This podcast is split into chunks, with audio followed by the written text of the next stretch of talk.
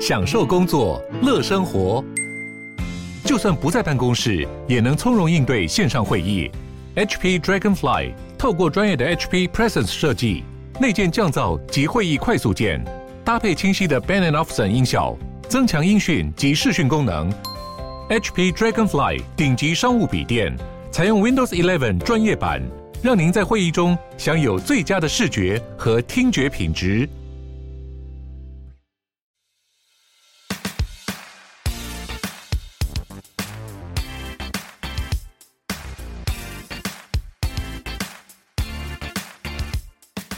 欢迎大家回来 Open House Open House，我是 Sean。我是 Tim， Open House Open House 开了脸书社团喽。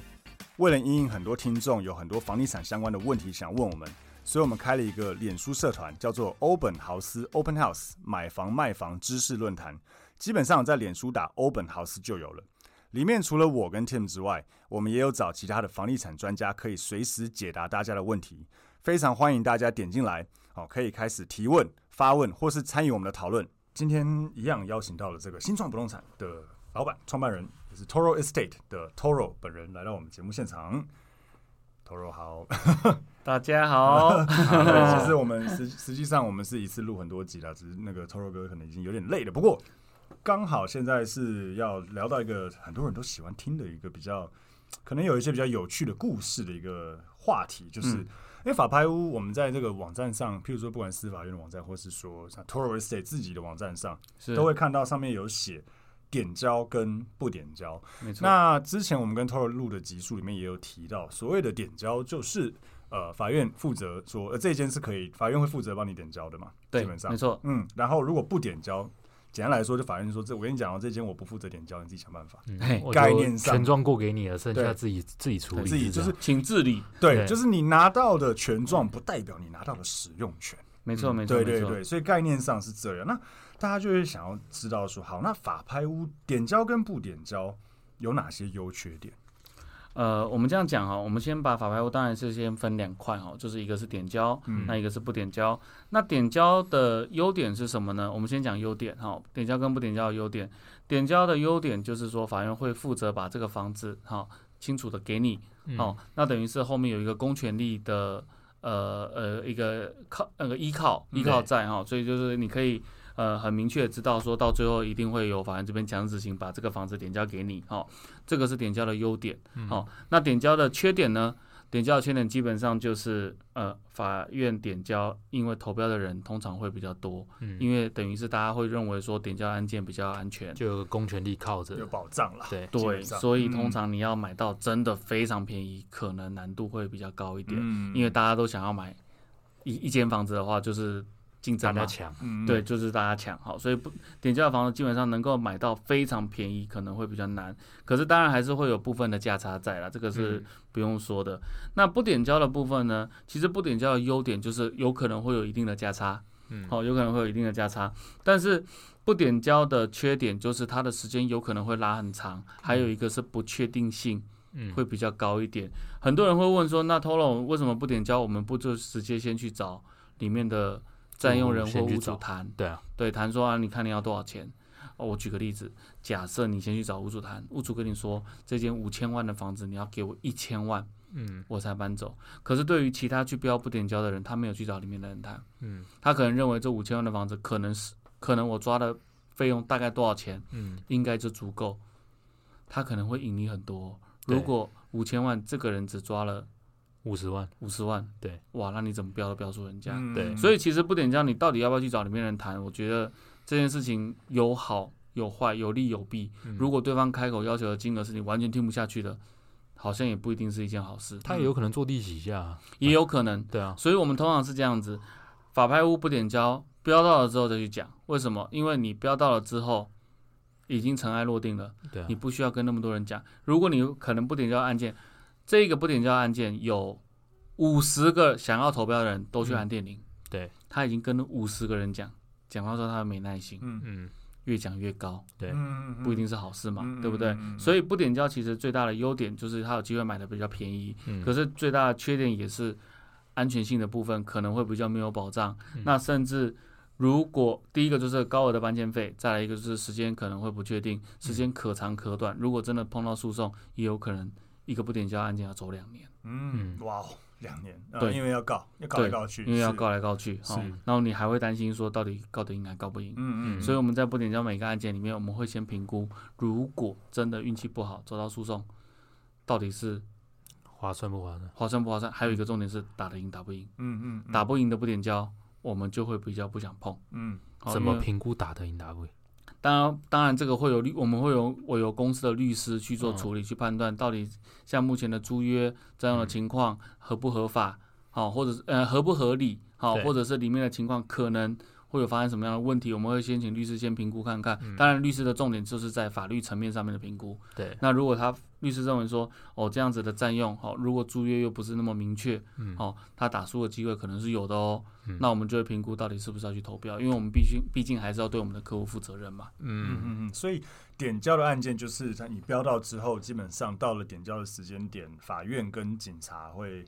陪同屋主，当然有代表业者，如果有的话，一起去点交对房子。对但如果不点交，基本上就是权状给你，钥匙给你，对，就你自己去吧，这样。没概错，念上就是大概是这样子。没错，没错，呃没那错。那我问个问题，点交的案件有可能遇到进去里面是可点交没错，但是设备已经被拆光了，也有破可能啊破坏光了。啊，而且法院笔录很有趣哦，有时候法院笔录会写说，如有不得不可点交的情况，对则不点交。啊，那到底是点交还是不点交？嗯对啊，那这样子到底这个算是点交还是基不点本上我们的判断基本上大部分都是点交。嗯，可是有没有可能是因某些情况不能点交，所以不点交？嗯，我们也曾经遇过点交变不点交。像怎样？对门被用水泥封起来。对，法院认为这个东西它就是没有办法进去，然后产权就是会有一些纠纷，哈，所以我们我们现在就判断不点交。现场直接讲，现场直接判对，断我们曾经在桃园也遇过这种案件。那原现场是怎么什么状况？呃，其实其实因为那案件时间有点模糊了啦，嗯主要我们讲简单一点，就是那个当时那个门嗯的进出会有争议，进出会有争议，都就是这个门不止通往我们的嗯，住家，对我们的产权还通往别人的，哦，啊然后就有第三人跳出来，意思是说这个门当时是他们的，嗯你没有办法从这个门进出。哦，对，类似像这样子的情啊嗯况，哦，就是是因为其实不动产百百种，对那其实当时我们碰到这个案件的时候，其实也有点棘手，可是对到最后其实也是用钱解决了，对啊对啊，他也是他也是就是要卡你而已啊，对对，他就是要钱了，他就是对要钱。嗯所以其实也有可能点交变不点交的情况。嗯哼 OK 了解了解对。那所以法拍屋的点交有哪些流程或注意要注意的东西吗？其实点交流程哈，我们会依照强制执行法去做。嗯，那每一个流程其实都是需要做诉状往返，我嗯们都会有所谓的呈报状或点交的点交状的内容去跟法院去进行呈报的哈。那所以这个点交呃需要一点时间。另外一个点交的部分，我们也会去跟债务人进行协商，不管是点交或者是不点交，嗯我们不会完全只依靠法院。我们讲难听一点，法院也会讲一句话：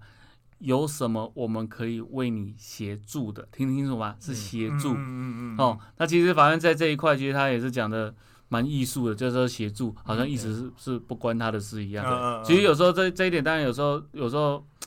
会听起来不是很舒服啦。可是问题是我们毕竟还是需要把这个案件处理好。那所以法院的部分他会说哎有什么需要协助的、啊，那我们有时候会跟法院呈报一下里面的状况跟内容。哈，那通常我们在法拍屋的点交流程里面，前面的所有权是一个月的取得，好，嗯那后面的使用权。如果是点交的，有时候会拖三到五个月。有点交的案子还会对，嗯，点交的案子会拖到三到哦五为什个月哦么。会嗯我们从点交从拍定之后，一直到申请点交，那其实台湾的台湾的法拍的强制执行法里面其实有点情理法啦，哦，他会把这个时间稍微拉了一下哈，包含会公告请对方十五天之内搬走，那有些是十天之内搬走，那你不搬走之后才能再次申请点交，然后法院还会到现场进行勘点，如果不行的话，还会再走。强制执行的最后的最后一个阶段，那有时候甚至强制执行如果没有那么顺利，也有可能又再一次强二强，第二次的强制执行，都有可能会把时间拉长。所以通常整个权状的取得、权利的取得，哈，有时候大概会拖三到五个月，哈。那里面包含一次的履勘，好，一到两次强制执行都有可能会发生的，哈。所以有时候甚至如果今天这个案件还有遗留物的话，还会再执行动产拍卖哦。嗯嗯嗯，有我我确认一下哈我的认知哈，举例来说是嗯拍到了，然后是呃，法院就会给你现有债债权人就是屋主那边的联络方式，请你自己先瞧瞧看。呃，是类似通这常样法院比较不会直接给，嗯可是法院会去问。我举个例子好了，债务人今天打电话到法院去跟法院说，是不是可以给我拍定人的联络方式？对。那通常法院在这样子的情况下，法院就会打电话给拍定人，嗯问说：“拍定人，请问你有没有意愿对要给对方联络方式嗯，？”对，通常是这个样子。所以是被拍卖的人主动联络，他们才会有时候是我们也想主动联络，我们也会可以请法哦院去帮忙问。 OK。都可以。那实物上面，我们通常是只要拿到移转证明书之后，法院的证明公公文证明是我们拍到了的文件之后，对我们通常会去找债务人先进行第一次协商。 OK OK，好，那当然我们会知道说，呃，第一次协商就会知道说这一个人到底是圆是扁，好处理。对不不好好处处理，那其实大部分还是善良人，可是你运气不好就会遇到，呃，有时候遇到非善类啦。对，那有时候遇到非善类，其实非善类里面还有包含很多种。嗯那不好处理的时候，时间会拉，真的会拉很长，嗯，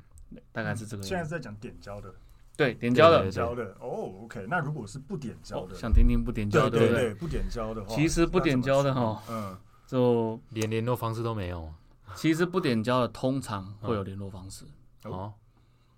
因为他希望你跟他联络。啊，他想你来跟他瞧，嗯对哦，那不点交当然有这种情况了。一种不点交，他是极度反抗，我就是不想交屋。对，好，这种不点交是一种；另外一种不点交是，也是大部分八成以上都这种情况，就是、啊，看多少钱，对，嗯，你给我我走人，这种对不点交。那这种像你给我钱我走人这种不点交，就是钱嘛。嗯对啊，嗯，对，所以我们其实他会希望是说，你可以快点跟我跟我来讨论来讨论协调啊。当然，他们越早讨论，早鸟价通常会比较，比较优惠。诶、他会比希较望好谈吧。其实早鸟价会比较贵，刚好相反。哦，是哦对了对了，你让因他为赶快弄，赶快你希望他他快点走对，嘛你，就要对给的多你就要给的多嘛。嗯啊，再来一个是我怎么知道你有没有本事？嗯，嗯，对于里面的占用人来讲，他也心里面也会想说，呃，我怎么知道你有没有本事？我能凹多先凹多啊。嗯对，所以通常不点交都是会谈到一个阶段的时候，金额会比较有大幅度的下降。嗯，举例好了，我们已经走到诉讼，我已经告你了。对，告了你之后，如果到最后不行，你到最后还要再赔偿我一笔不当得利的费用。对，这时候开始占用人出现压力，或者是债务人出现压力的时候，对他有时候反而比较愿意去谈哦好价啦格好。啦，多少就这样。对嗯，对，可是他前面会先给你黑金啊，先看看你到底到底是有怕多，少对呃，对，你是怕还是不怕啊？你不怕，大大家来啊，大家来啊，对有没嗯，有？嗯，对，可是如果你会怕的话，哇，我可能跟你讲五百，嗯对，你还跟我说那可以四百五嘛？嗯哇嗯那个嗯你知道那个爽赚到了，让赚到，人心里想说爽。其实昨天有一个新，诶、1十一月三十有个新闻，就是有一个那个什么，呃，万华那边的帮派，嗯，他专门就是在占用法拍屋。对我有看到对这个，哦，有看到这新闻哈、嗯嗯嗯他就是这样这样这样子去谋取他们应该得到的利润。嗯，哦，所以不点交的部分，其实通常他的呃运气好，你碰到一个真正单纯的租客，他其实就是只是我就住在里面啊，你对就是屋主屋主两个月的那个押租金没还我，对你，就是还我两个月押租金，我就这。走了。哦，这个超棒，嗯嗯嗯，这大概单纯，占几成？哎，这个占很少 成，嗯对，，或者是说有时候是屋主的家人辅助占用，嗯，好，有那这个有时候被判不点交，那其实屋主占也不是说刻意辅助占用，是他真的就当时就住在里面，嗯，那有些也很好讲话，讲就走了。可是如果你碰到在里面碰到，尤其是不点交，比较容易遇到，例如像什么海蟑螂啊，嗯好、那黑白道啊，或者是代书啊、律师啊，哦，这种就是要处理上面就是会比较麻烦一点，那可能会花的费用也会稍微比较高。高一点点，因为我们正常人在跟不正，我们正常人在跟，尤其像海蟑螂这种不正常人在谈案子的时候，你要特别注意一下，因为他们不是正常的。嗯，哦，所以我们这边还是以先以安全为主。哦嗯，所以不点交的时间呢，可长可短，长的部分有可能会拉到一两年。哦，如果碰到诉讼的话，诉讼完还要再走强制执行，可能会拉一两年。可是如果短的话呢，也有可能，我有没有也曾经有标过不点交的，标完之后隔天就交屋，嗯连权状都还没取得。那对，为什么？就是原来这个不点交的，可能屋主已经有心理准备，就是你给我二十万，我就走我。就走，对嗯对，那这二十万刚好可能对于我们来讲，算一哦算简，单。很时简间单，成本 OK，、嗯时间成本 OK，然后客户也觉得说，嗯，那就给他二十万，对，然后还我们还遇过不点交的，他还帮我们把房子整理干净再走，人很好，对，就是省去了清洁费嗯哦。我们也有碰过像这样子的案件，所所以其实不点交就是有一点赌，你运气好就速度很快，运气不好就速度很慢，而且其实不点交你也可以依照法院的笔录里面去判断他的情况，有一些笔录你就是看他哇写的咬文嚼字什么呃。总共有四间房，四间房有其中呃有一间哈、租给人家，总共租约二十年，以哦，然后另外一间房哈、然后因为对方积欠了一百五十万的债务哈、所以以债抵租，嗯每个月可以嗯嗯嗯抵两千块。都胡乱的，嗯嗯，那个你知道吗？那个不点交的有时候法院笔录啊，比那个金庸还 会写，有没有？他写嗯的那个笔录真的是精彩了，所以公告的内容里面全部都看得到。公告里面看得到。 OK，所以有时候我们会依照法院的笔录判断里面的人到底是正常还不正正常还是不正常。嗯，好、因为他写二十年就是故意的啊，他故意因的为最长的租约都二十年嘛，对啊他就对是啊故意，就是我就我就住在这边，或什么对一百五十万一个月抵两千，他妈抵到哪辈子才抵得对完？对一年才抵两万四，对，对我我们甚至看我看过一个最夸张的法院笔录是写对什么？他写说，呃，我记得没有错，是他写说那个，呃，呃，我们的承租时租约时间一直到中华民国灭亡为 止。回呃反攻大陆为止。他真的这样写，对啊，这种都是非常早期的租约。嗯嗯嗯，嗯对，嗯中华民国那个反攻大 陆为止，哇，嗯这个这个就久了， 可能租约不会到期。对，嗯对，所以其实不点交的情况百百种。那不，可是目前其实，在实务上面，尤其是双北哈，双北地区很多的不点交案件嗯都很容易被法院除去租任。哦对，有有有，好我们出去之前嗯租也人有讲过这个议题，对，嗯就是说，如果呃案件是原本不点交的，法院认为你这个不点交不合理，或者对是债权人影响到他的债权，嗯，就有可能会把不点交的部分除去。变成通常点交是二拍到三拍之间嘛，还是没错对嘛，就是通常是二拍到我这边三解拍释一下，就是说，如因为一般来讲，如果房子是有房客的情况下，很容易嗯被判定为不点交嘛。没错，那被判定为不点交之后，到呃，譬如说一拍没拍到，到二拍、嗯、可能价格是还可以，但也没拍到拍掉。那二拍到三拍的时候，银行觉得这已经影响到他的债权的权利，因为价没错格已经可嗯能不够还他，对他他他欠呃，应该说他借给银行屋 主的钱，对，所以法诶，银行会去跟法院讲说，那你要帮我把承租人排除掉，让房子是变可以点交，没我错，才可以标比较高的金额，以没错，偿还我该拿的这个欠的钱。没错，所以房客就莫名其妙被搞掉。哎，没错，对，所以这个要小心。但这个前提是不是？我记得是在如果房客